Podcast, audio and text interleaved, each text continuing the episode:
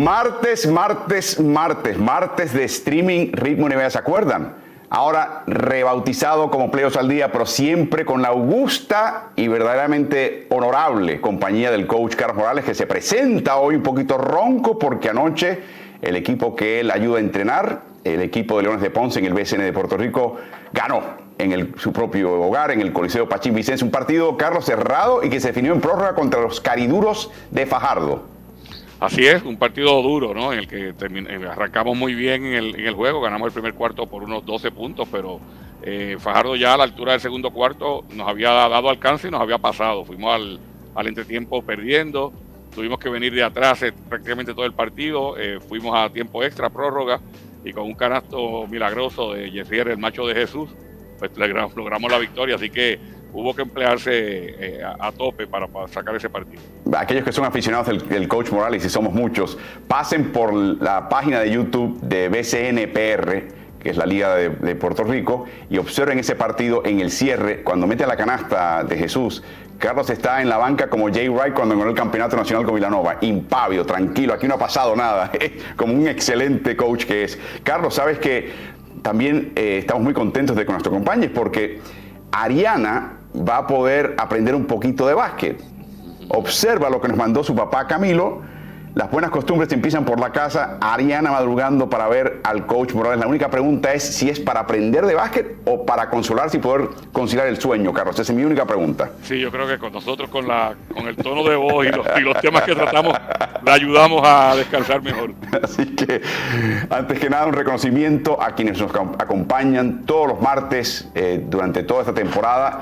Los diarios eh, de la Nación Argentina, de Ovación Digital que es parte del grupo El País en Uruguay, y por supuesto el Mercurio en México. Gracias por acompañarnos y a través de sus plataformas ustedes pueden ver estos contenidos y enviarnos preguntas, comentarios, sugerencias, memes. Tenemos, varios memes, así que incluyan eh, todo este material y lo vamos presentando en el programa. También estamos en las plataformas de Ritmo NBA Estamos en la página de Facebook de Ritmo NBA, estamos en el canal de Twitch de Ritmo NBA, la cuenta de Twitter de Ritmo NBA, en Instagram Live también bajo ese nombre y en Instagram tenemos Instagram Lives exactamente durante los descansos de los partidos, incluyendo finales, así que espero que nos acompañen. Y por supuesto también estamos en el canal de Ritmo NBA-NFL en YouTube, pasen por ahí, suscríbanse, activen notificaciones, denle like. Ese es el anuncio del medio tiempo con Álvaro, que son los Instagram Lives en la cuenta Ritmo NBA durante los descansos de los partidos. Así que espero que nos acompañen. Es mm, muy divertido y lo hacen divertido ustedes. Y esta es la alineación de, figuras que tenemos. Los martes tenemos, por ejemplo, tradicional al OG, al gangster original, a Carlos Morales el miércoles, mañana Julio Lamas, al día siguiente Anthony Daimiel, si sus responsabilidades de finales de NBA con Movistar lo permiten. Y luego nada menos que Omar Quintero, seleccionador nacional de México, y nos acompaña los viernes. Así que, y vendrán más interesantes sorpresas y nombres más adelante también. Eh, Carlos, la llave de los playoffs la razón por la cual estamos viendo todo esto, vemos ya los finalistas y vemos, como mencionamos siempre, dos pasos distintos. Un paso mucho más arduo para Boston que el que tuvo que vivir Golden State. Sí, definitivamente, el, tener que vencer al, campeón vigente, ¿no? A, Milwaukee en, una semifinal de conferencia y luego eh, enfrentarse a los dos mejores equipos del este en cuanto a defensiva y ser esa serie eh, que te diría maltratante, por llamarle de alguna forma, ¿no? En la que ambos equipos terminaron machacados y ganarla de la forma como la ganaron, cuando estaban ganando de 13 puntos, faltando poco más de 3.40 por jugar, y, darse cuenta de que en un momento dado una canasta de Jimmy, una posible canasta de Jimmy Butler que no entró, los hubiese dejado fuera. O sea que esta serie de Boston no solamente fue eh, maltratante físicamente, sino yo te diría que hasta mentalmente. Así que Boston viene con una ruta un poco o bastante más difícil que la que ha tenido que, pasar el equipo de Golden State. Eh, un, pequeño comentario, ese 4-0, esa barrida de primera vuelta fue de las barridas con la menor, el menor margen cumulativo de victoria, creo que fueron 18 puntos a lo largo de cuatro partidos, o sea que aún esa serie que parece que fue unilateral no lo fue, fue una serie reñida para el equipo de Boston. Carlos, la audiencia me mata si no te pregunto, ¿qué pensaste de ese triple de Jimmy Butler? Yo, yo pensé que tenía el espacio para, para penetrar y para trabajar frente a Al Horford, que es un gran jugador defensivo, no habían garantías, pero las posibilidades son mayores si Jimmy Butler penetra, porque eh, Jimmy Butler se estaba convirtiendo en un jugador prácticamente imparable en esas penetraciones. Y yo siempre digo que la calidad de un tiro, cuán bueno o cuán malo es un tiro, depende de tres factores. De dónde se toma, cuándo se toma y quién lo toma. ¿no? Por ejemplo, si tú vas en esa misma situación y eres Golden State y el que tiene el balón es Stephen Curry, eso es un buen tiro. Pero si el que tiene el balón es Jimmy Butler, que no es un gran triplero y que tiene esa potencia para penetrar eh, y que tú tienes la oportunidad todavía de empatar el juego y aún encestando el triple no ganas el partido porque todavía le quedarían eh, unos nueve segundos al, al rival, yo creo que las posibilidades mayores eran atacando el aro. Así que, eh, como, como decían en la transmisión, Mark Jackson, como entrenador, decía, no, él es el mejor jugador del equipo y yo puedo vivir con eso. Y Gondi le contestaba, bueno, si estás dispuesto a vivir con eso, también tienes que estar dispuesto a morir con eso. Y, Miami murió con eso. Ay, Jeff Van Gondi siempre, siempre con, con, el tema un poquito más eh, cínico. Carlos, vamos a noticias de la NBA y hablando de esa serie, Kyle Lowry asumió su responsabilidad. Eh, claro, estuvo lesionado muchísimo, eh, pero lo trajeron Carlos para esto, lo trajeron para armar un equipo que la ofensiva no le venía fácil. Eh, lo armaron para que él se encargase el balón en el cierre de los partidos y poder definir inclusive con sus tiros. Lo armaron, lo trajeron para y empeñaron un montón de activos, incluyendo Precious Achua, dicho sea de paso, que le hubiese venido de perilla a este equipo de Miami eh, en esta serie contra Boston y quizás en estos playoffs, pero había que entregar algo para recibir algo a cambio. Así que eh, terminó y dice que la temporada, desde el punto de vista suyo, personal y para el equipo, fue un desperdicio. Son palabras mayores. Y además añade que ojalá pudiera, hubiera podido jugar un poco mejor a un nivel más alto, pero no lo hice. No sabes cuántas más oportunidades tendrás para regresar a esto. Así que para mí honestamente fue un desperdicio de año. Juego solamente para ganar campeonato fue divertido y aprecio a mis compañeros y también la oportunidad, pero para mí es un año desperdiciado. Si no ganas el campeonato, es un año desperdiciado. Eh, ¿Por qué eh, se siente así el señor Lowry? Bueno, porque no tuvo un gran desempeño, francamente, y aparte de sus lesiones, eh, promedió menos puntos que cualquier armador titular en todos estos playoffs, 16 equipos, menos de 8 puntos por partido, peor porcentaje de campo entre los 86 jugadores que tomaron al menos 50 tiros esta temporada. Los triples, 39 entre 40 jugadores, el segundo peor, con al menos 50 disparos de triple. Con él en cancha, el hit tuvo eficiencia neta de 16, o sea, le sacó 16 puntos de ventaja al rival por cada 100 posesiones, pero cuando reemplazaba a Gabe Vincent aumentaba a 76. Le restan dos temporadas de su contrato de tres años firmado con Miami Heat, eh, cada temporada eh, a 30 millones casi, Carlos. Eh, lindo que hagan mea culpa. La pregunta es, ¿qué podemos esperar de un jugador que ya está entrando en edad con problemas de, ya de condición física también un poquito, Carlos, y que dio este tipo de rendimiento en, estas, en estos playoffs? No, obviamente hay que, hay que darle el beneficio de la duda, Álvaro, porque él jugó lesionado. O sea, eh, es lo que te mencionaba en un programa anterior, que si hubiese sido temporada regular, es una de estas frases eh, trilladas que dice, bueno, si es playoff, tengo que jugar sí o sí. En temporada regular hubiese descansado. Eh, y eso es lo que ocurrió. Él tuvo que venir antes de tiempo. Si te das cuenta, hasta, hasta gordo se puso. En el tiempo que estuvo fuera, aumentó unos cuantos kilos y se puso más gordo. Estaba fuera de ritmo. Y aún así, con esa entereza que tiene de jugador ganador, eh, le dio cosas al equipo. Trataba de, sacar faltas ofensivas, en momentos cruciales metió triples. Eh, ese tipo de jugador que jugando mal trata de aportar de alguna manera. y eh, el mea culpa viene precisamente porque lo siente de esa manera, siente que para eso fue que él vino a Miami, para ser la, pieza complementaria que los podía llevar nuevamente a una final o posiblemente un campeonato. Así que está bien de parte de él que se haya sentido de esa manera, claro está. No, desde mi punto de vista, una persona que, juega el baloncesto profesional o cualquier tipo de, competencia tiene que tratar de valorar también eh, las otras cosas que hay alrededor y que son buenas, porque si tú participaras en una competencia donde lo único que vale es ganar el campeonato, o sea, por ejemplo, en el caso de la NBA, que hay 30 equipos, quiere decir que 29 fracasan y uno, sale uno solo gana el campeonato. Ahí parece que esa sería una actividad que no valdría la pena estar involucrado en ella. Eh, eh, o si estás, tienes que ir al psiquiatra inmediatamente después. Así que, como dirían en, en, inglés, count your blessings. Trata de buscar cuáles son las cosas positivas de estar involucrado en esto para que no, eso mismo, para que no te torture eh, la derrota y haber quedado fuera. Y hasta cierto punto, Carlos, este comentario a mí me, se me cruzó por la mente. Ya Kyle Lowry en un año se convirtió en parte de la cultura hit. En el sentido de que la cultura hit siempre ve, bueno, hice cosas lindas este año, pero me quedé por hacer esto. O sea, el enfoque siempre es en, en cómo puedo mejorar y dónde me quedé corto. ese es Pat Riley, ¿no? Sí, definitivamente que esa, esa es la cultura y que obviamente él es parte de esa cultura, porque ya venía con esa conducta ganadora, pero una vez te involucras, ¿no? Te, metes de lleno en lo que es el día a día de Miami Heat, me imagino que, te contagias. Sí, así que va a ser bien interesante. Pat Riley tiene una gran capacidad de adquirir talento y obviamente desarrollarlo.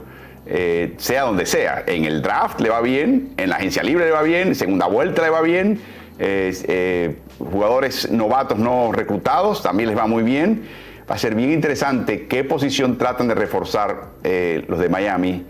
Creo que este, fueron forzados a jugar a lisiones chicas quizás en contra de su voluntad.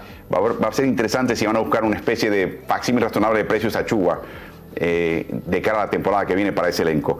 Carlos, lo hemos hablado, hemos seguido este tema de cerca, el caso de Zion Williamson. Ahora llega el informe de que de repente sí le van a dar un contrato la dueña Gail Benson está dispuesta a hacerlo, ella es la dueña del equipo de Pelícanos y también el equipo de Santos de Nueva Orleans en la NFL. Eh, lo heredó de su eh, esposo fallecido, Tom Benson, y era la, persona que está a cargo. ahora, lo interesante ahora, Carlos, es que le van a hacer ese contrato, oferta de contrato, pero con términos, con condiciones que se ajusten a su disponibilidad a su capacidad de jugar y no de estar, eh, lamentablemente, eh, descartado por lesión. Lo anticipábamos, la pregunta ahora es si puede Zion Williamson aceptar esos términos. Yo te diría que antes de Zion Williamson aceptar esos términos, hay que ver cuáles van a ser exactamente los términos para ver si son aceptables por la asociación de jugadores, Álvaro. Incluso si de alguna forma se viola el, lo del tope salarial, con, porque me imagino que esto va a venir de acuerdo a incentivos, ¿no? Eh, juegas cierta cantidad de partidos, vienen los incentivos adicionales para llevarte al contrato que tú quieres. Eso no se estira en la NBA. Usualmente en la NBA se llega a una cifra y, esa cifra es eh, aceptada por ambos términos, por ambos se, se, presenta ante el comisionado, ante la liga y, ya está. Eh, en este sentido, la asociación de jugadores podría tener algo que ver y algo que decir en cuanto a esto. Lo que van a hacer es tomar la cifra que querían darle en todo momento pero dársela condicionada, donde dicen, bueno, el máximo es tanto, 100. Bueno, te vamos a dar 85 con la capacidad de si tú cumples estas, estas cosas llegas a 100. Y hay un precedente, Carlos, que fue el caso de Joel Embiid, que tuvo esa cantidad enorme de lesiones en su carrera en Kansas y al comienzo de su carrera con Filadelfia, de hecho un par de temporadas sin jugar, eh, cuando finalmente ya se compone. Y él tuvo ese contrato también en su tercera temporada con, su, tercera temporada que tenía que estar comprobando que estaría saludable para estar eh, adquiriendo estos bonos y cobrar hasta el último centavo. Así que viene el momento un poquito delicado en la relación de Zion Williamson con Nueva Orleans y creo que hay que echarle un ojo a esto, Carlos, porque cada lado, cada, por lo menos el bando de Nueva Orleans está dejando claro las condiciones para él permanecer en Nueva Orleans. Yo creo que están haciendo lo, propio, lo, justo, ¿no? Porque la realidad es que no hay garantías ninguna, no, no ha habido garantías en la corta carrera de Zion Williamson de que esté disponible. Pero de nuevo, eh, hay, que, hay que entender primero si el jugador aceptaría este tipo de contrato y segundo, cómo esto comienza, si, bien mencionas que ha habido un precedente, cómo comienza a afectar a la asociación de jugadores en términos de que de ahora en adelante nos vamos hacia la NFL en lugar de irnos hacia la NBA. Exactamente. los contratos totalmente garantizados. Exactamente. Es algo que la NBA y los jugadores y el sindicato están muy orgullosos de que no somos la NFL. Eh, no, no, no, tenemos que estar ganándonos el contrato cada partido, cada semana. Eh, la NBA tiene mucho, eh, es un punto neurálgico para ellos, Carlos. Por último, brevemente, en el caso de Zion, no hay, en tu, en, asumiendo que el tema contractual se resuelva y la actitud de todos sea positiva, desde el punto de vista de Willy Green deportivo, Carlos, bienvenido sea, ¿no? Definitivamente, este es un equipo que comenzó muy mal la temporada y la terminó muy bien. Y quizás este sea el, envión que necesitan para dar ese salto de calidad. O sea, con Zion Williamson saludable y, motivado y queriendo jugar para el equipo, eh, el cielo es el límite para este equipo. Pero nuevo, desde el punto de vista deportivo, asumiendo que ese sea todo cierto, la salud y la actitud, ¿no, no descuadra lo que ya construyó Willy Green o sencillamente suma? No, un jugador con ese, con ese talento eh, definitivamente que le va a añadir al equipo. No es el, caso donde tú vayas a, vayas a sustraer porque añadiste a alguien. No, yo creo que este, este equipo se queda en, en una posición en, cuanto a calidad, en cuanto a talento, y eso lo, sube eh, exponencialmente la presencia de Zion Williams.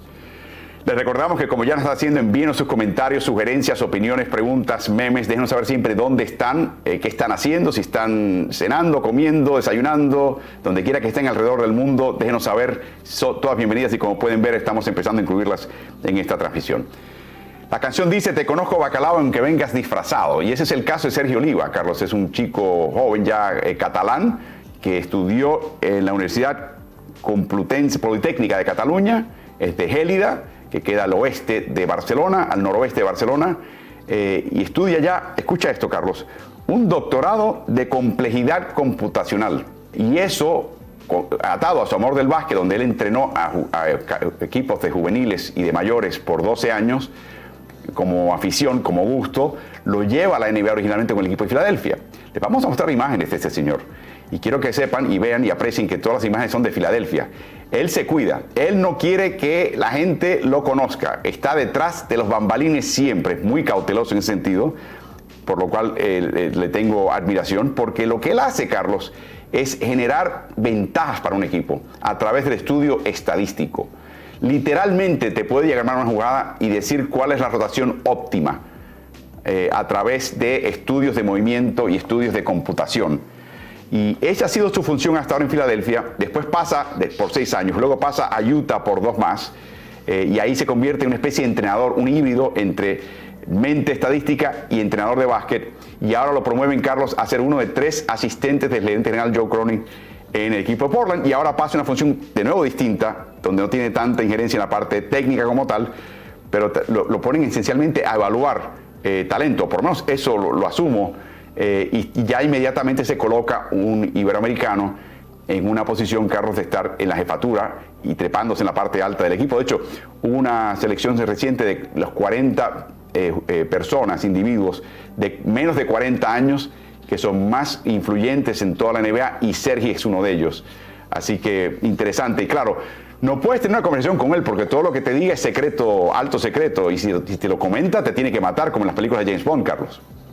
Sí, bueno, eh, va a estar interesante ¿no? la, nueva función, porque como bien menciona, su entrada a la NBA viene por lo que le puede aportar a los técnicos él como asistente en términos de agarrar data y convertirla eh, en, algo preciso, en algo en lo que tú puedes decir, mira, en la próxima movida deberíamos ir al poste bajo con, con Joel, eh, con una cortina en el otro lado para Tobias Harris, porque de esa forma no van a poder ayudar. Bueno, ahora va a estar en, otra, en otro rol y me pregunto cuánta injerencia tendrá entonces la gerencia en los planes técnico-tácticos del equipo. Lo que sí es claro, Carlos, es que una persona como Sergi en la oficina del gerente general van a poder evaluar lo que está pasando en la cancha como quizás nunca antes. Eso sí, eh, pero eso es una ventaja para Cronin y no tanto para el entrenador del equipo, para John Civilos. Aunque estoy seguro que John Civilos lo va a utilizar como recurso.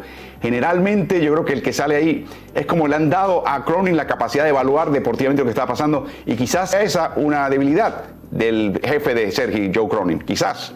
Sí, posiblemente. O sea, en otras palabras, si no se va a utilizar esa data para pasársela al entrenador continuamente para utilizar la jugada, en otras, eh, de, lo que se está hablando es utilizar esa data para evaluar el trabajo del coach, porque tendría que ser de esa manera, ¿no? Yo lo que sé, Carlos, es que de temporadas, eh, cuando tenga un poquito de tiempo, voy a empezar a buscar cursos online de complejidad computacional. No, yo te iba a decir que, para, nada más que para poder nombrar el, el título que tiene este señor, hay que ir a la universidad. Eh, exactamente. Eh, de nuevo, me, intrigó, empecé a buscar un poquito, hurgar un poquito. Y por ejemplo, hay mucho tema de logística, de cuál es, eh, si tienes un camión y tienes que hacer tantas entregas, cuál es el, movimiento óptimo para tú completar todo de la forma más eficiente posible. O sea, hay un montón de cosas bien interesantes. Así que para aquellos que nos están viendo y todavía están pensando en carreras, complejidad computacional. Recomendado, te va, te va a llevar lejos en la NBA. ¿Quién lo hubiera dicho? Felicitaciones a Sergi. Algún día ojalá podamos hablar con él sin que tenga que, después exterminarnos porque nos soltó algún secreto de Estado.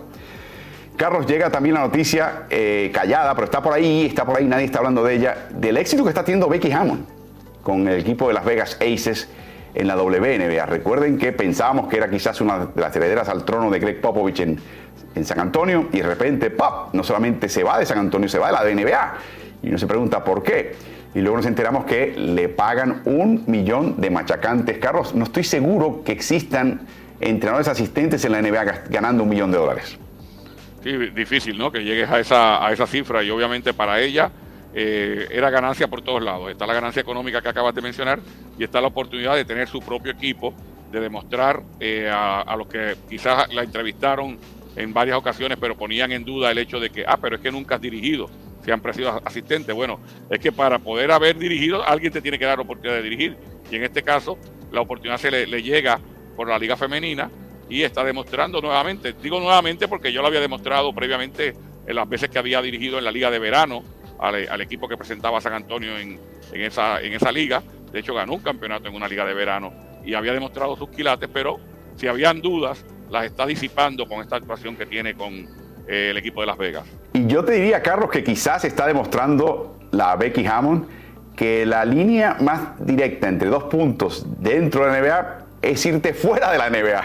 Es pasar un año en la WNBA con la oportunidad que no te daban en la NBA y dejar clarísimo que es una persona con muchos recursos. Y lo menciono porque lo que hizo ella fue cambió la fisionomía del equipo. Este equipo tenía a Liz Cambridge, la australiana pivot, eh, que orientaba el juego de este equipo a un juego interno. Y lo que ha hecho ella es la despachó a Los Ángeles y trajo jugadoras mucho más polivalentes y sobre todo jugadoras de triple. Y ha transformado el equipo, lo que llaman en inglés el space and pace, el juego de alto, alto ritmo y juego de triples. ¿Y qué, les parece? Hay una gráfica que les tenemos eh, a presentar que les va a dejar eh, francamente la boca abierta. Es la mejor eficiencia ofensiva en la WNBA, la quinta mejor defensiva y la segunda mejor neta, o sea, puntos anotados menos los permitidos por 100 posesiones. Número dos, en cuanto a intentos de triples eh, por partido. Número uno, en cuanto a triples encestados por partido. Número uno, en porcentaje de triple. Número uno, en ritmo. La mejor marca en la WNBA, solamente ha perdido un partido. Y Carlos tiene este equipo ya dos partidos donde se estaron 14 más triples, incluyendo la marca de WNBA con 18 triples en un partido, precisamente contra el equipo de Cambridge, el LA Sparks. Ningún otro equipo ha marcado un solo partido de 14 triples encestados o más. Y, y, lo increíble de todo es que estamos en Las Vegas, donde hay siempre apuestas y momios, Carlos. En Las Vegas, Aces es la favorita de ganar el título de WNBA. Eh, y yo creo que, ¿qué, ¿qué estarán pensando los evaluadores de talento eh, de entrenador? la dirección técnica en la NBA cuando ven esto, Carlos. obviamente, como te digo, no, no, no le puedo hacer nada más que bien a Becky Hammond el haber tenido la oportunidad de dirigir un equipo, claro, de fuera de la NBA. Cualquiera todavía podría buscar la quinta pata al gato y decir, ah, pero está dirigiendo mujeres, está dirigiendo un torneo más corto, está dirigiendo un torneo de verano. No, no, está dirigiendo, está entrenando un equipo y lo tiene eh, ganando, eh, ganando, ¿no? Eh, fíjate la, el balance entre ofensiva y defensiva.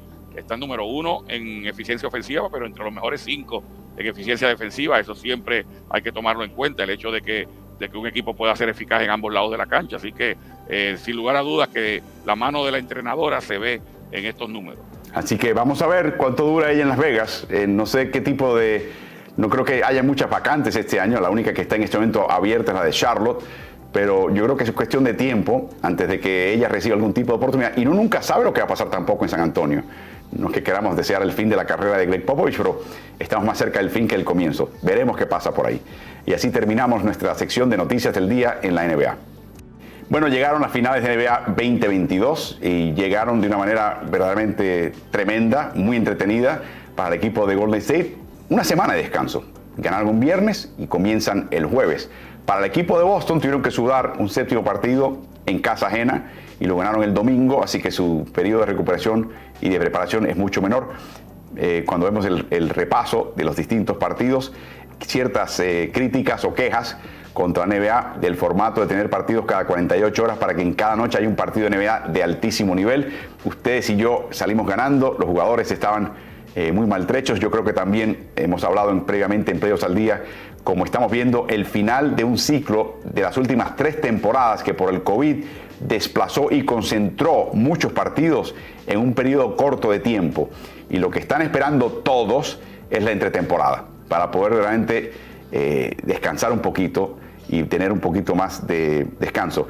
Eh, le preguntaron particularmente después del triunfo el domingo a Al Horford que cómo describe esta semana que ha vivido el hecho de que su equipo ganara un séptimo partido y él fuese un artífice importante y el hecho también que eh, su abuelo José Reynoso falleció a los 81 años, de edad eh, durante esa semana. Y esto fue lo que nos dijo el estrella dominicano. You've had an emotional week. What's what's this week been like for you? Um, it's um, you know, it's been difficult, um, you know, for me and my family. Um, you know, my grandfather was somebody that um, that I was extremely close with, um, uh, somebody that, that, that I really care for, and um, and you know, all week, you know, my mom, my family just kind of telling me to just go out there and play. Um, you know, that's something that he would have wanted me to do, to just continue on, and and, and really just trying to, to stay focused and understand that, that you know that he's at peace now. La vida es así, a veces en los momentos más dulces tienes algo más muy duro y a veces en los momentos más eh, desafiantes te pasan cosas muy bonitas. La vida es así, y así la ha tocado al Horford. No, estoy seguro que él cambiaría su, experiencia y su proceso. 15 años, 141 eh, partidos de playoffs de espera, pero por fin en finales. Eh, Carlos, hay un tema que es común a ambos equipos cuando empezamos a hablar de estas finales y es el tema de las pérdidas. Sabemos que por distintas razones los equipos adolecen en esa categoría. Definitivamente son dos equipos que eh, aún en la postemporada hemos visto que les ha costado en, muchas ocasiones las pérdidas y además de eso ambos equipos son de los dos, los dos mejores equipos defensivos de la liga por eficiencia defensiva. Ah, recuerda, jugaban Miami y, y Boston que eran los dos mejores equipos defensivos del este ahora se enfrenta a los dos mejores equipos defensivos de la liga. Y eso quiere decir que la capacidad que tiene uno para provocarle pérdidas al otro o para obligarlos a tomar tiros incómodos, obviamente está ahí. Y eso va a hacer que el equipo que proteja mejor el balón y obviamente el que tenga los mejores porcentajes de campo sea el que tenga las mayores posibilidades de ganar esta serie. Pero es interesante que dos equipos que, eh, se desprenden tanto del balón, y cuando digo se desprenden no en términos de asistencia, sino que se lo, se lo dan al otro, para incluso para eh, tener ofensiva eh, después de turnovers, o sea, puntos creados por esas pérdidas, estén ahora en las finales y que ambos equipos tengan esa como, eso como carencia, como, como debilidad. Claro, va a ser interesante cuando yo examino los dos duelos también. Eh, me imagino que Andrew Wiggins, como ha hecho hasta ahora, se encargue del jugador más potente del equipo contrario, que asumamos que va a ser Jason Tatum, ¿no? Mi pregunta es, ¿qué van a hacer los, los Warriors? ¿Van a ir con la edición alta con Looney?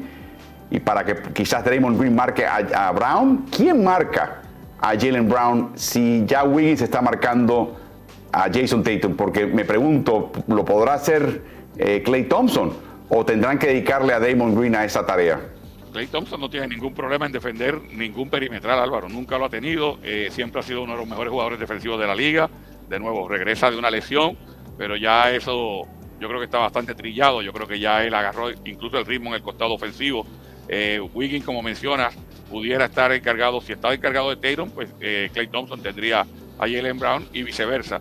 Sí pienso que pueden comenzar con la, con la alineación grande y que luego durante el partido este, este equipo que es como un camaleón puede pasar a una alineación chica en la que el hombre más eh, importante en términos de, de la defensiva sea Draymond Green, que juegue como pivot eh, pero honestamente Golden State tiene todas las armas que ha tenido previamente y están en su mejor momento. Esto no quiere decir que yo esté diciendo que ellos tienen que ganar necesariamente, pero lo que te quiero decir es que llegan en un buen momento porque ya eh, conoce cada cual su rol y ya Steve Kerr puede hacer eh, mover las la, fichas como si fuera un, jugador de ajedrez.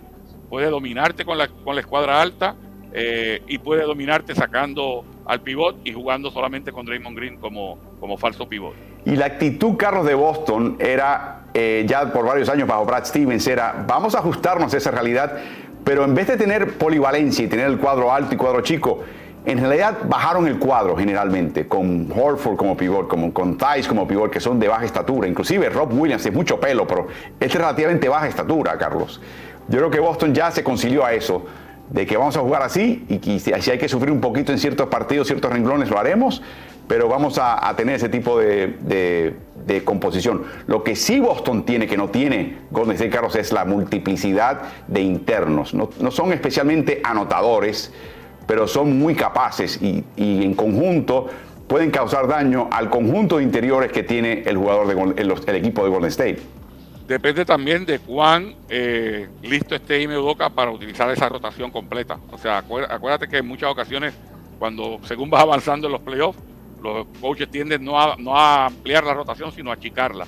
Y esa eh, ventaja que percibe en términos de profundidad en los, en los internos eh, no sería tal si ellos deciden irse con una rotación de solamente tres internos.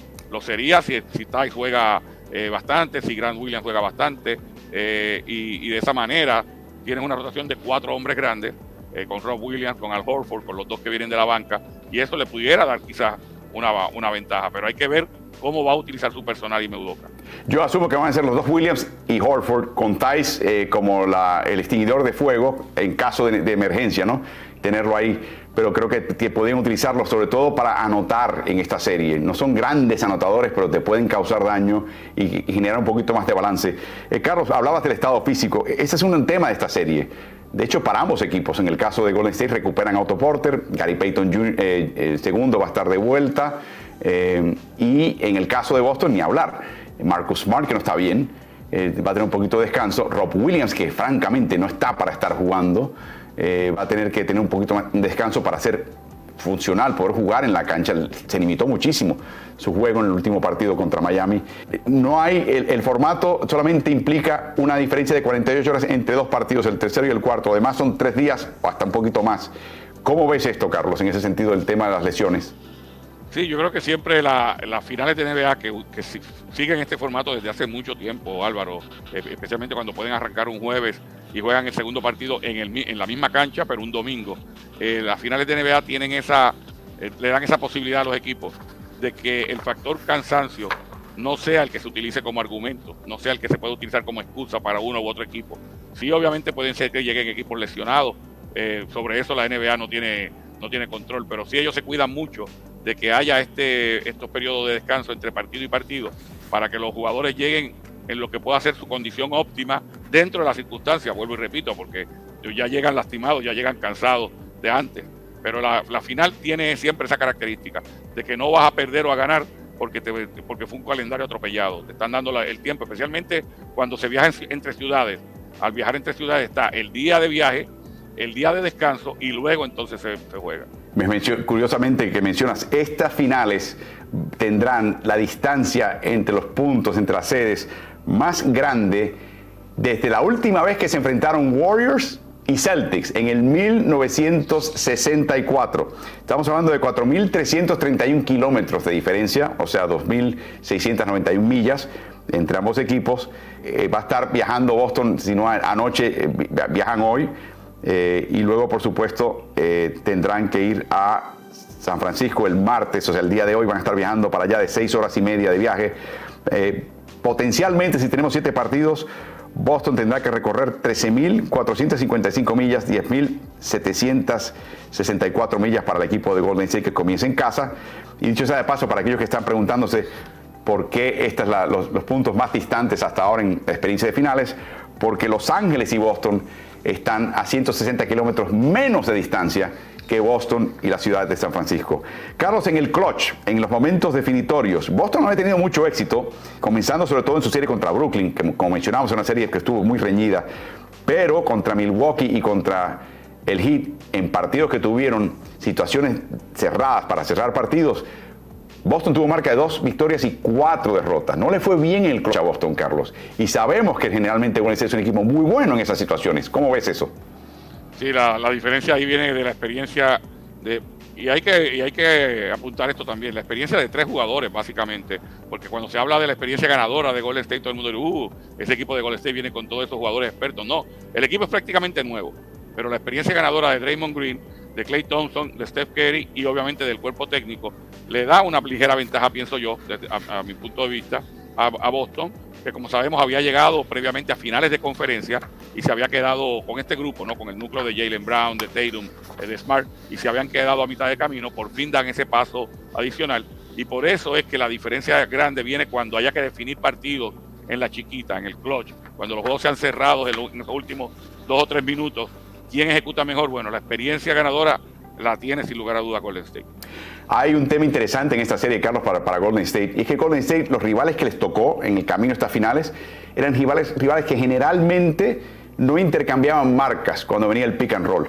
Peleaban el pick and roll para que el que estaba marcando a un jugador se mantuviese con ese jugador y el que estaba marcando, el que colocaba la pantalla, se mantuviese con el que colocaba la pantalla.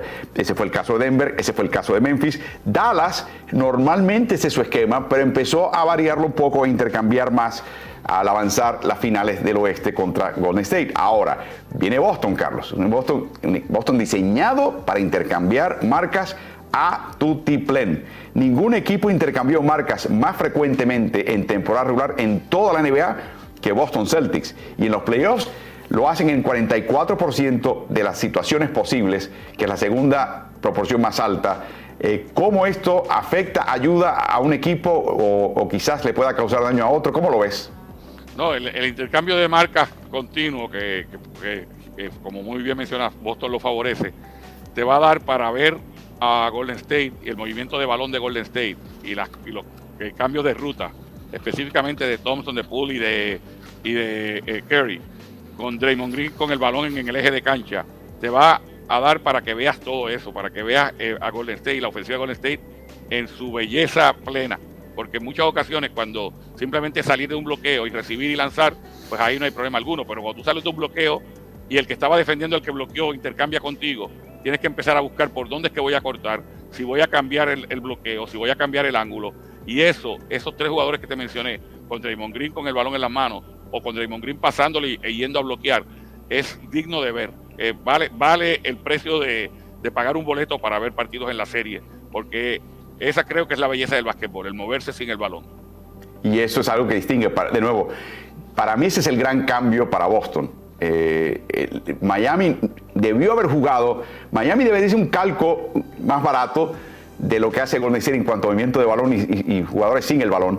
No lo hizo en esta postemporada por distintas razones, no lo vimos tanto, creo que había mucho cansancio y muchas lesiones en ese equipo y no querían eh, empeorar esa situación pero es como que estás viendo de dos dimensiones a tres dimensiones. O sea, tienes que estar cuidando esto, cuidando esto, le estás quitando algo, te está abriendo otro, ellos reaccionan instantáneamente, tú tienes que reaccionar a la reacción de, ellos instantánea.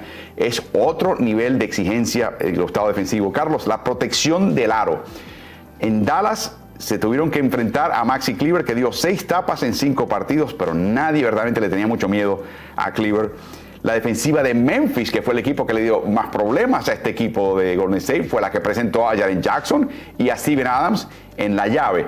O sea, Boston sí tiene eso a su favor. Si no es Robert Williams, es eh, Al Horford y hasta cierto punto si puede entrar también Daniel Thies, Carlos. Este equipo de Boston tiene mucho más eh, fortaleza en cuanto a protección de la Todo esto, por supuesto, si juega Time Lord, si juega Robert Williams, que es la clave quizás en esta serie para Boston. ¿Cuánto tiempo y cuán eficaz sea Robert Williams? Porque creo que ahí puede ayudar y inclinar la, balanza a favor un poquito de Boston. ¿Cómo lo ves? Sí, definitivamente que esa va a ser uno de los, puntos a seguir en la, serie, la salud eh, y cuán efectivo puede ser de nuevo. Ventaja para él el hecho de que va a haber más eh, descansos más extendidos entre la serie. Ahí el cuerpo técnico, eh, o debo decir el cuerpo médico del equipo de Boston se va a ganar su dinero porque van a tener que trabajar bastantes horas extras para mantenerlo eh, activo, ¿no? Y, mantenerlo no solamente activo, sino funcionando al nivel que lo hemos visto en otras series. Es otro jugador, habíamos mencionado que Kyle Lowry, si fuera una situación normal, no hubiese jugado, pero como eran playoffs, estaba jugando. Yo creo que exactamente por eso está pasando Rob Williams, y es el hecho de que, hey, esta oportunidad de ganar campeonato no se dan tanto, tenemos que sacar el máximo provecho, pero si hubiese sido un partido de temporada regular o, una semana de temporada regular, te puedo asegurar que estaría descansando. Carlos, este, la última vez que se enfrentaron Boston y Golden State fue un dominio para el equipo de Boston. Recuerden, cada equipo ganó en casa ajena. En la era de Steve Kerr nunca se ha enfrentado en playoffs, obviamente. Es la primera vez que lo hacen. Tienen que hacerlo en finales solamente porque son equipos de distintas conferencias. Pero el único equipo que tiene marca ganadora contra Steve Kerr en temporada regular es Boston. De los, de los 29 equipos rivales de Golden State, el único es Boston. Eh, eso no, tiene nada que ver con esta serie, pero lo que sí te iba a preguntar es lo siguiente, Carlos.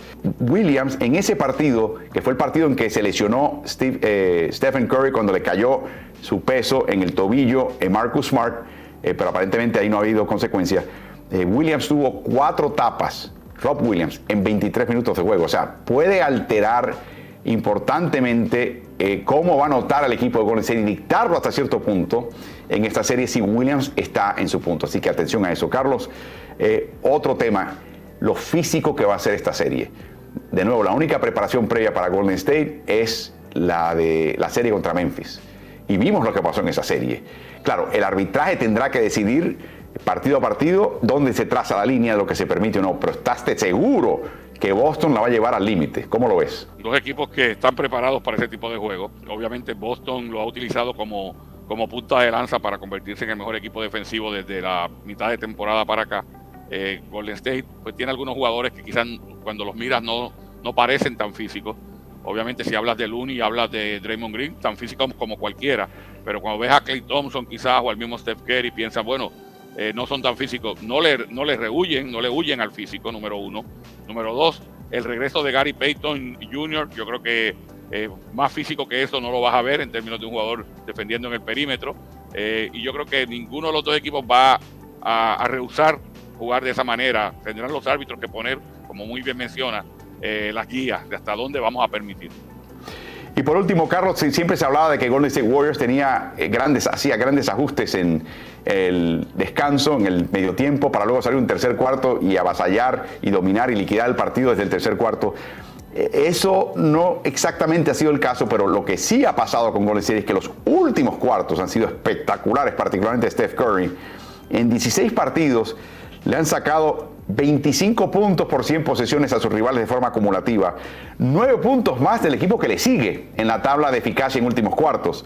Y la, eficiencia ofensiva en últimos cuartos, Carlos, es 134 puntos por 100 posesiones.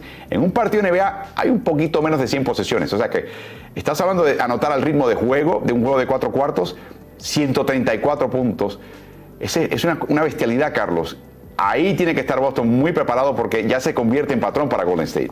Sí, definitivamente que esa, eso se ha convertido en ya el día, en, diario vivir para Golden State, dominar en los últimos cuartos. Pero fíjate qué interesante, porque mencionabas que en el pasado todo el mundo se asustaba saliendo del, vestuario de cómo venían los Warriors, porque era el tercer cuarto, el, cuarto dominante. Ese ha sido el modus operandi de Boston. Boston ha salido del vestuario en, prácticamente toda la serie machacando al rival en el tercer cuarto. Así que si sigue como va la cosa, los terceros cuartos le van a, van a ser de Boston y los últimos cuartos van a ser de Golden State. Y lo interesante también, Carlos, recordemos cómo terminaban los partidos Giannis Antetokounmpo. Recordemos cómo terminaban los partidos Jimmy Butler. O sea, Boston te va moliendo por tres cuartos. Y cuando llega el último cuarto, estás con la lengua en el piso. De nuevo, hay mayor profundidad y distintas combinaciones que puede utilizar Steve Kerr para darle descanso a sus figuras, pero es un fenómeno que ya afectó a dos candidatos a jugar más valioso. Recuerden cómo estaba Giannis en ese último cuarto, sobre todo al final de la serie, y recuerden cómo estaba también Jimmy. Claro, aquí hay un poquito más de descanso entre partidos y eso siempre ayuda, pero eh, observen, pues es el modus operandus de este equipo de Boston. Así que Carlos, Boston se convierte en el primer equipo de NBA en acceder a finales desde que Houston Rockets lo hizo en el 81 con una marca perdedora en el punto medio de la temporada. O sea, el viraje de Boston ha sido tremendo eh, mientras que para Golden State era cuestión de que recuperar figuras y armarse y empezar a explorar la distinta polivalencia de esa, de esa navaja suiza que ha sido eh, esto. Y para el equipo de Boston, hasta ahora esta serie es un bono adicional, pero hasta ahora completan su gira de venganza, Carlos. Eliminados por Bucks en el 2018-19 en la segunda vuelta, los vencieron en 7. En la burbuja, eliminados por Miami, los vencieron en 7 en la final del Este. Eliminados por Nets en la primera vuelta del 2021. Ahora eliminaron y barrieron a los Nets en cuatro partidos, así que este equipo está a punto. Y por último, Carlos, Imi Udoka es el cuarto director técnico debutante que logra acceder a finales de NBA en, el, en su primer año. O sea, lo hizo Steve Kerr en el 2015, Tyron Lue 2016, Nurse 2019, Udoka 2022. O sea que esto de prepararse, tener experiencia, Carlos, no sirve para nada, ¿no? Hay que recordar también que los tres previos no solamente debutaron y llegaron a una final, debutaron y ganaron el título. Así que eh, eso quizás le, si se le llevas esa estadística a Ime Udoka, diga, ah, pues yo soy el próximo que estoy en, fila. Exacto, me, voy a, me, voy a, empezar a peinar para la foto. Tenemos una pregunta, Carlos, que nos llega de nuestra audiencia, desde Endri Briseño. ¿Qué consideran que es un factor a tomar en cuenta en la final? Hay tantos, Endri. Por otro lado, Gary Payton Jr. podría cambiar la serie de estilo Igudala 2015. Saludos desde Buenos Aires. Buena pregunta y buena comparación entre Gary Payton y Andrew Iguodala, Carlos. Bueno, número uno, eh, hay que contar con el, con el, no solamente con el facsímil razonable que sería Peyton Jr., sino cómo está el original, porque recuerden que Iguodala también estuvo fuera de la, de la serie anterior y también estaba en recuperación. Pero en el caso de Peyton Jr. es una adición tremenda. Eh, desde el momento que se lesionó contra, contra Memphis, vimos cómo la defensiva perimetral del equipo de Golden State no era la misma, porque Peyton Jr. te da tantas cosas, eh, con esa energía con la fortaleza y la capacidad atlética. Así que hay que ver entonces también cuán recuperado está, porque una cosa es que un jugador esté apto para regresar y lo otro es cuán recuperado está y cuánto ritmo ha perdido. Pero lo cierto es que Peyton llevaba un ritmo bien bueno antes de lesionarse. Y la, otro comentario para el, comentario de Henry Viseño, Carlos, es que en el séptimo partido entre Boston y Miami vimos a Ime decidir, decidió tácticamente, voy a marcar el triple me van a meter puntos adentro. Por ahí entraba Jimmy Butler, doble y falta, por ahí entraba Adebayo, empezó a meter puntos cerca del aro y no cambió Udoca, optó por secar el perímetro. La diferencia es que este equipo de Golden State, Carlos, si le quitas una cosa, es, como que le estás abriendo la puerta a otras y está perfectamente preparado para leer eso y para aprovecharlo. O sea, yo creo que el nivel de complejidad que va a enfrentar Boston con su gran defensiva, no ha visto un equipo con tantos recursos ofensivos como ese Golden State. Esa es la gran diferencia. Se han enfrentado a muy buenos equipos en las primeras tres rondas, equipos con grandes jugadores ofensivos, pero el tener grandes jugadores ofensivos y un gran movimiento de balón, eso es lo que caracteriza a Golden State y eso es lo que hace que la ofensiva de ellos sea tan difícil de marcar y ese es el reto que tiene Boston de cara a esta final. Y un pequeño comentario sobre la defensiva de Boston y yo esto es solamente apreciación Carlos. Boston es un extraordinario equipo defensivo, que eso no quepe duda. Hemos hablado que Marcus Smart ni siquiera necesariamente era el mejor jugador defensivo de su equipo, pero encarna la actitud de este equipo. Pero es interesante, una cosa es ser un gran jugador defensivo en la marca individual en evitar que tu contrario anote, que inclusive tire, intente al aro, porque lo está sofocando, en cortar balones, ¿no? En doble marcar y obligar al equipo a hacer algo incómodo. Pero si hay algo que quizás dentro de todo eso Boston no haga tan bien o al nivel tan alto que tienen otras categorías defensivas, Carlos, es rotar defensivamente. Yo he visto por momentos a Boston perderse en rotaciones defensivas. Eh, particularmente Marcus Smart, curiosamente, que es el defensivo del año. Y si hay un equipo que te va a meter en la licuadora es Golden State. Sí, tienen que estar bien finos en cuanto a eso. Eh, lo que llamamos en el, en el argot ayudar al que ayudó. Las rotaciones defensivas no son otra cosa de que si un jugador tuvo que abandonar su marca para ir a ayudar en una situación de emergencia, tiene que estar alguien dispuesto a rotar para ayudar al que ayudó, para pararse al frente eh, al jugador que pusiera ser el más peligroso. Y eso en Boston a veces se pierde, y se pierde porque están tan y tan eh, eh, eh, concentrados en, secar al suyo. Voy a secar al jugador que estoy marcando, que se le olvide a veces que hay un jugador que quedó totalmente solo y que hay que tratar de hacer esa rotación. Eh, no pueden caer en eso en, esta serie porque pagarían el precio sin lugar a dudas. Y de nuevo, yo creo que eso es algo que dentro de todo lo que hace tan bien Boston defensivamente es lo que menos bien hacen y quizás sea algo que va a explotar al equipo de Golden Así que recuerden lo que les mencionamos, estos pases, eh, eh, personas escondidas en la guarida del pirata, debajo del aro, puertas traseras, ese tipo de cosas es exactamente lo que va a poner a prueba la defensiva de Boston. El equipo de Golden State será una gran serie y comienza todo, por supuesto, el jueves. ¿Y qué les parece la reacción de los Ángeles Lakers. Ahora que ven que Celtics tiene la oportunidad de ganar un campeonato. Pero, pero, ahí viene un tercero, Carlos. Viene la afición de Golden State con un comentario y dice, no, eso no va a pasar, que se queden tranquilos los Lakers, porque nosotros tenemos esto bajo control. Los memes que ustedes nos envían, muy amables, muy agradecidos por eso. Así que vamos a, concluir esta primera, esta primera vista a finales, tendremos durante toda la semana. Eh, de esta manera hemos cubierto los temas principales y regresamos con más temas a continuación. El periodismo contribuye a sostener tu libertad. Pon en agenda lo que a vos te interesa. Es la curiosidad por el otro. Nosotros te contamos los hechos y los diferentes puntos de vista para que tomes decisiones. Es contar historias para inspirarte y darte voz. Es escribir sobre eso que te apasiona. Es abrir una ventana al mundo para mostrarte lo que está pasando. Es destapar aquello que algunos se esfuerzan por ocultarte. Es chequear la información para contarte lo que es verdad. La realidad exige dar un paso más.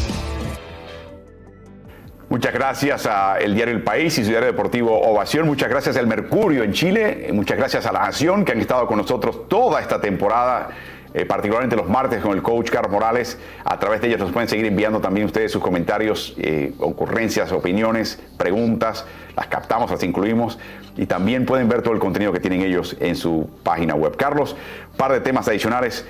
Darvingham, eh, hay un personaje mítico que se llamaba Augías.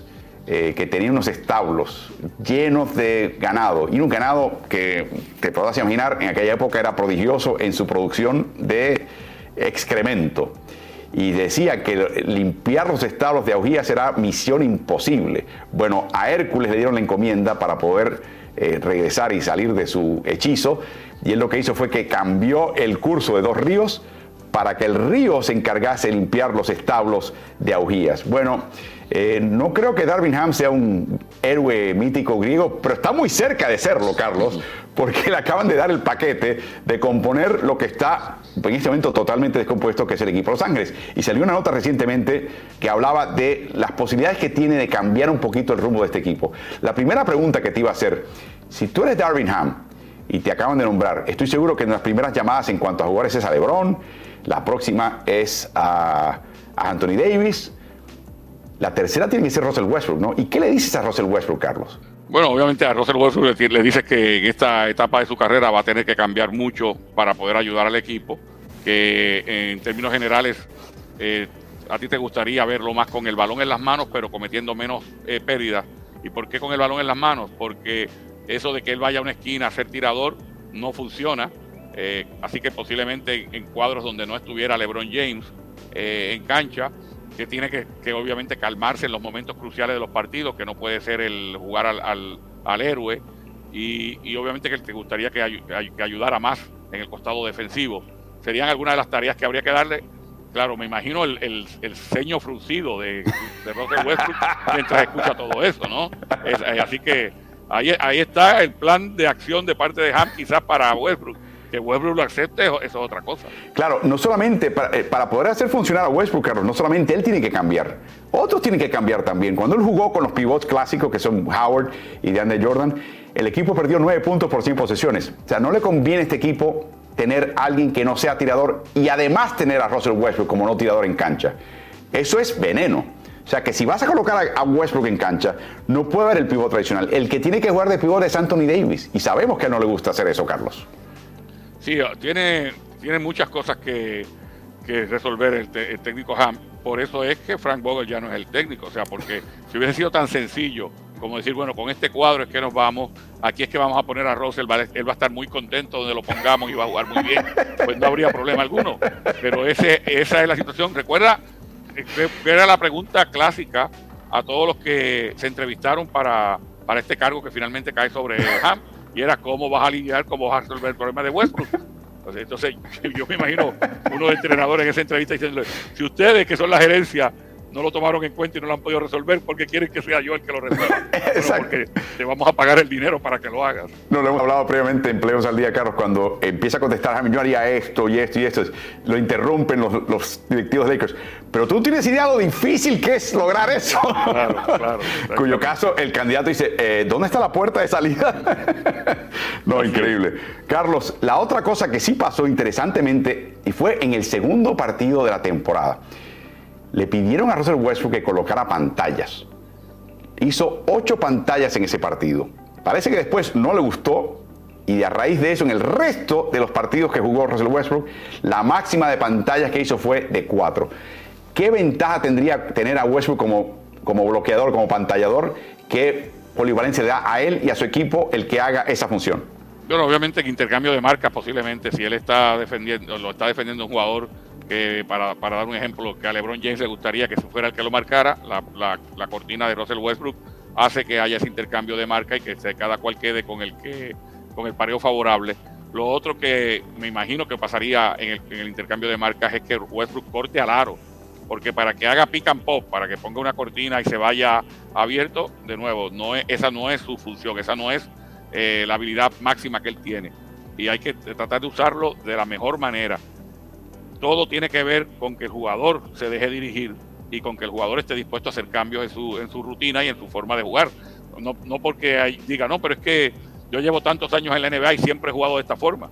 Dice, bueno, tantos años en la NBA y nunca has ganado un campeonato. Eh, o llegaste a final en, bien jovencito en tu carrera y no lo has vuelto a hacer más. O estás en tres equipos en tres años. O sea, nadie te quiere. Eh, yo creo que no, Carlos, la solución de Westbrook no solamente es de Westbrook. LeBron James se van a tener que decir, LeBron, búscalo. Y vamos a colocar en posiciones que él pueda anotar.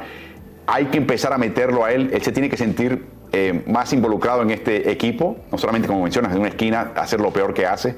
Yo creo que debe ser un trabajo de, conjunto para tratar de enderezar esto, porque es obvio que lo que estamos escuchando en Los Ángeles es que Westbrook no va a ningún lado.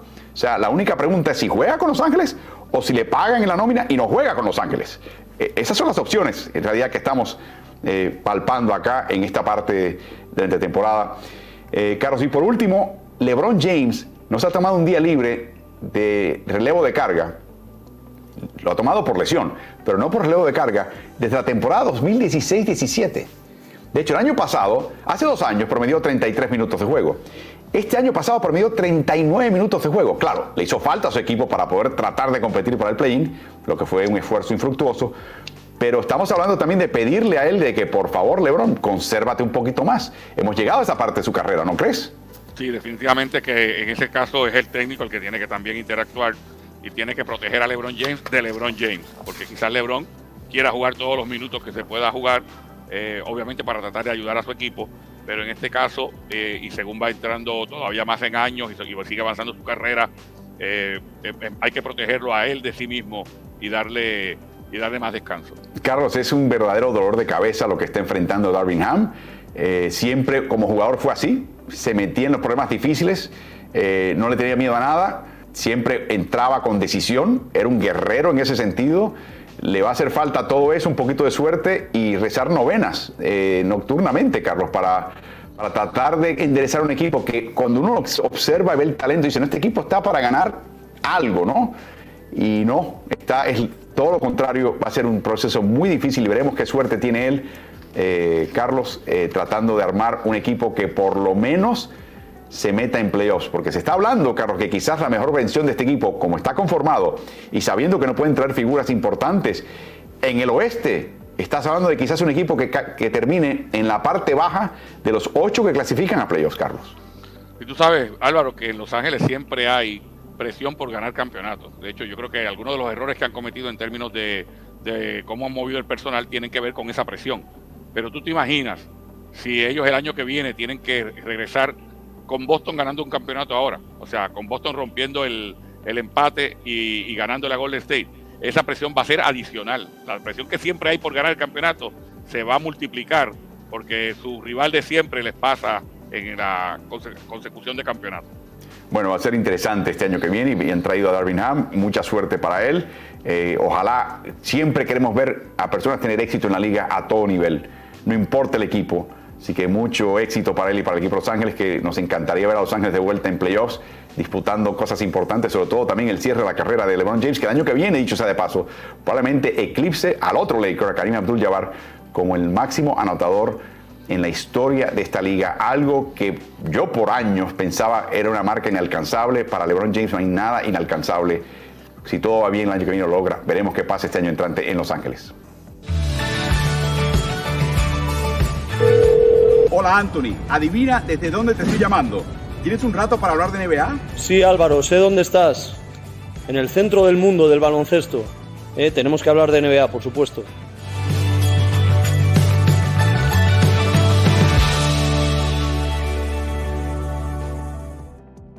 Tantos años, Carlos, estoy hablando con nosotros, con, con Anthony, cuando nos encontramos en finales, de lo absurdo que era que los que cubrían el básquet NBA en España no se conocían acá y viceversa en otro lado del charco.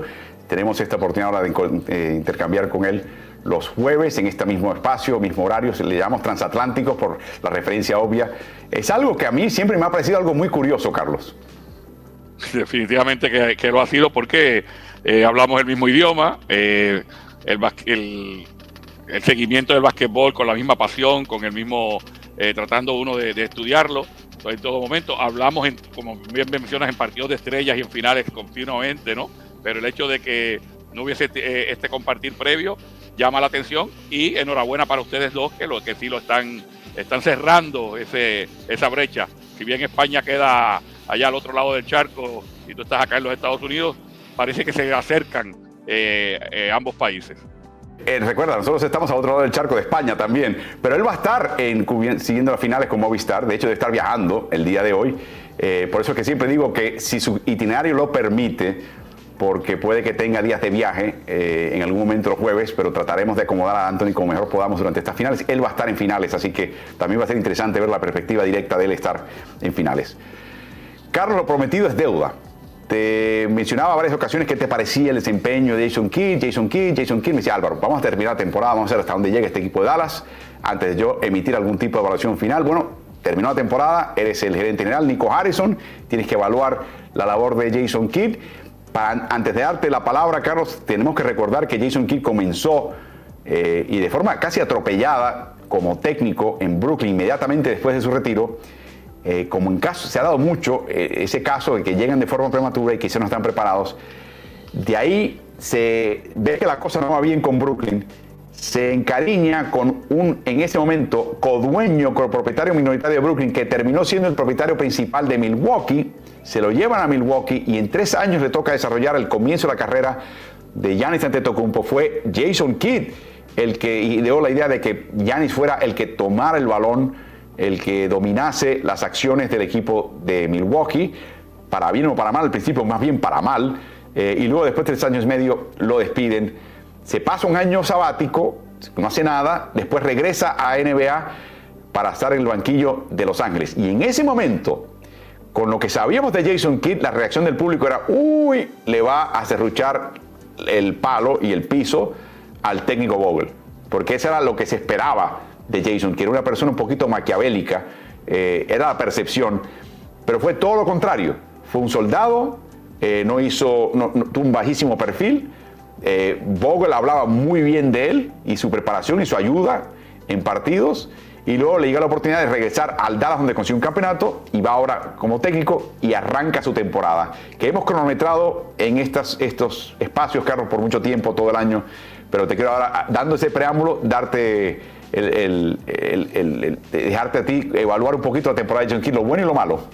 Sí, lo primero es que hemos sido testigos del proceso de maduración de, Jason Kidd, porque como mencionas, cuando sale de jugador a ser eh, eh, técnico de Brooklyn, parecía más como si él creyera que ser técnico de la NBA tiene que ver más con ser pícaro que con prepararse, ¿no? Recuerdo aquel incidente que tuvo con cuando con el agua mojó la cancha y demás y que luego lo multaron eh, porque precisamente pensaba quizás que las cámaras no lo estaban tomando o se, le olvidó que las cámaras toman absolutamente todo y, la situación. Y porque, porque por error se le habían acabado los tiempos por pedir. O sea, que generó esa situación para pedir una interrupción de juego, que limpiasen la cancha y él puede reunir a los jugadores y dar una instrucción técnica.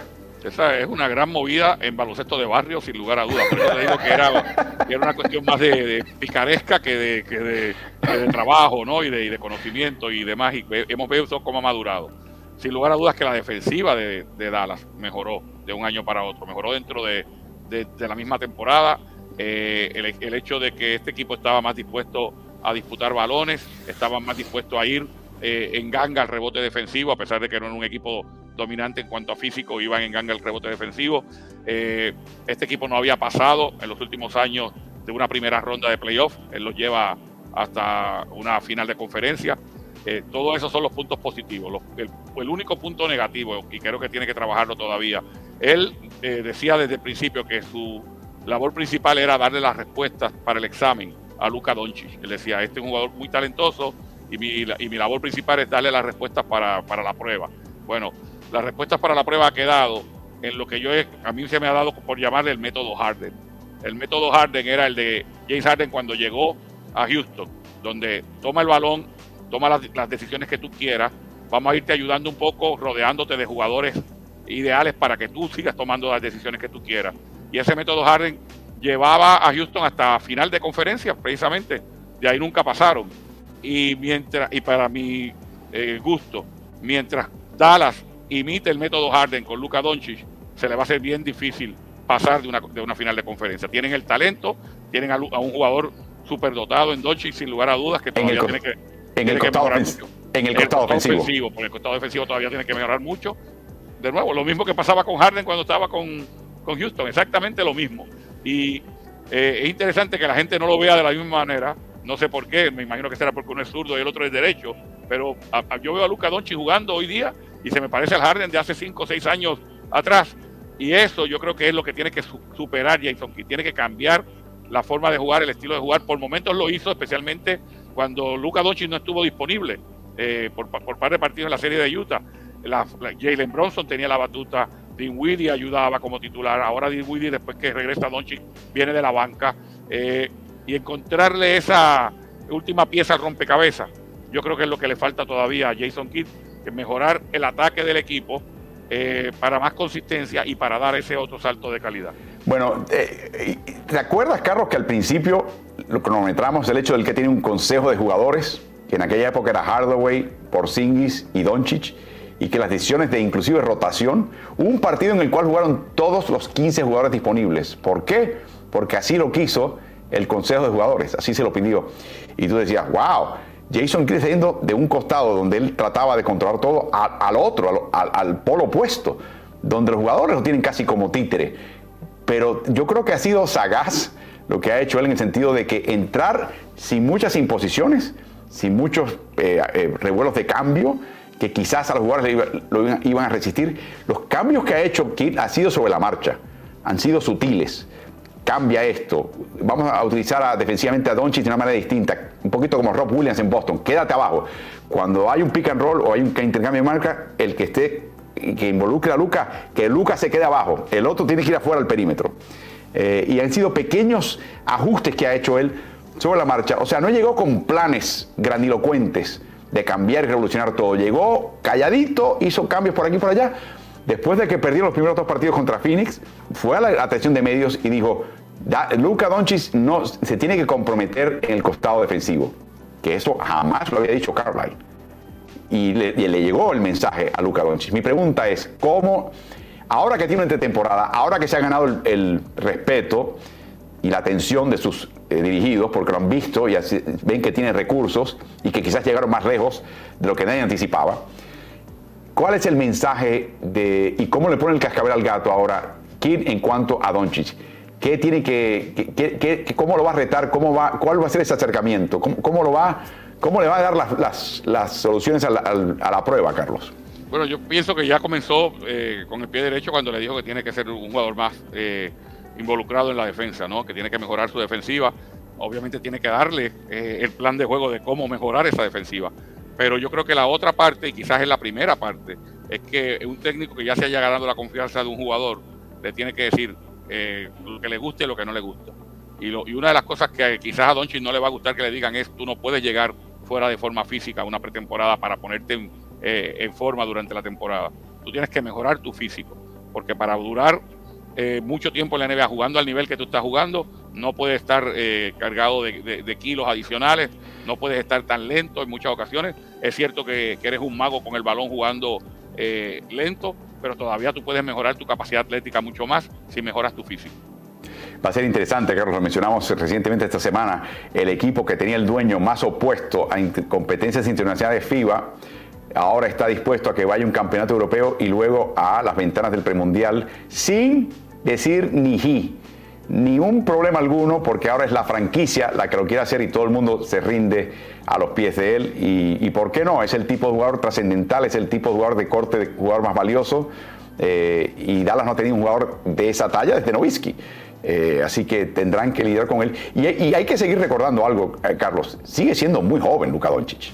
yo creo que también estamos pidiéndole que se comporte como un veterano de 10 campañas. Y es, es joven.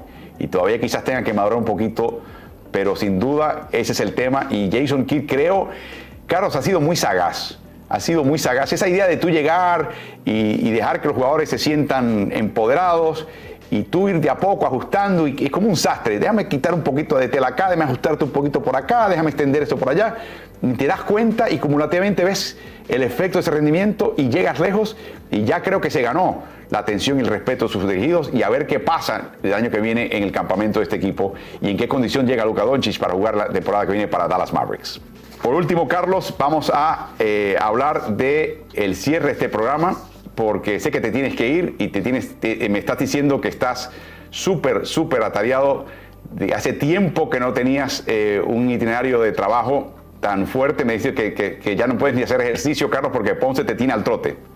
Sí, la, la, las dos prácticas diarias son. Eh, hay, que, hay que acostumbrarse a eso nuevamente, ¿no? Hay que volver a, a agarrar ese ritmo eh, y estamos en, en, ese tipo de situación.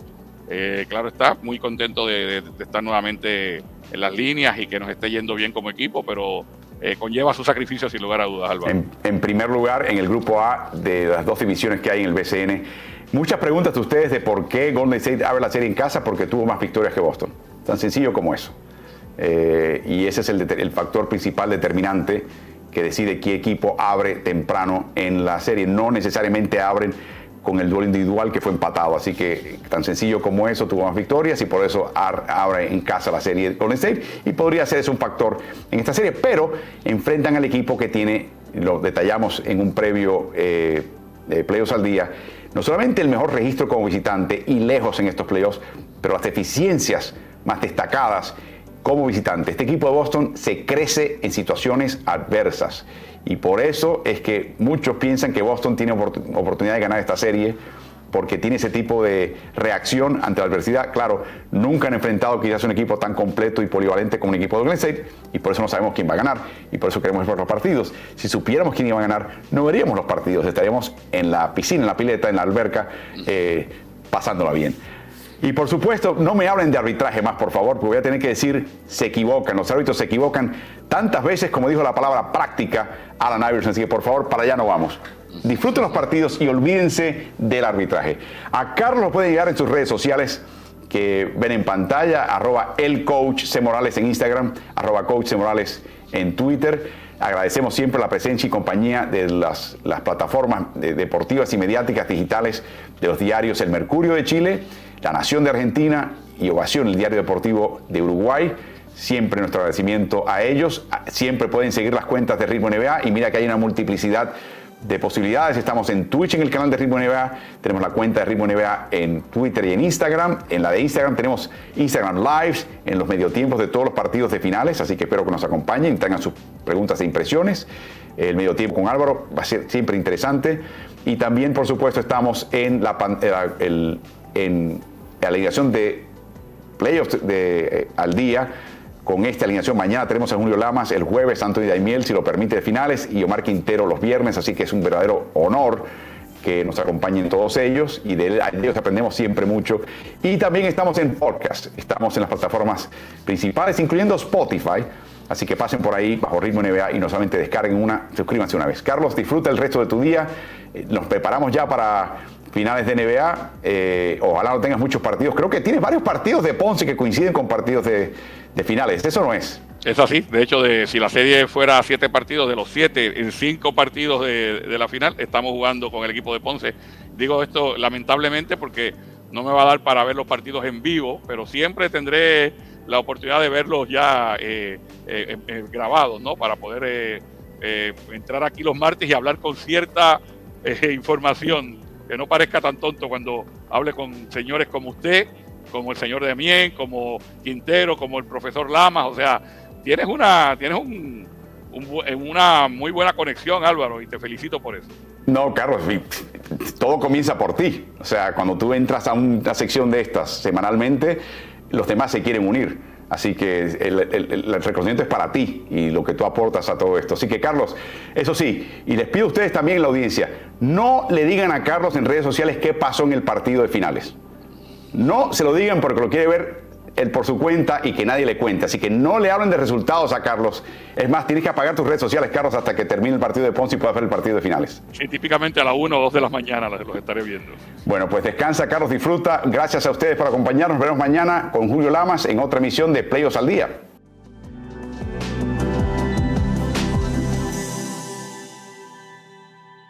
¿Y tú? ¿Estás en ritmo?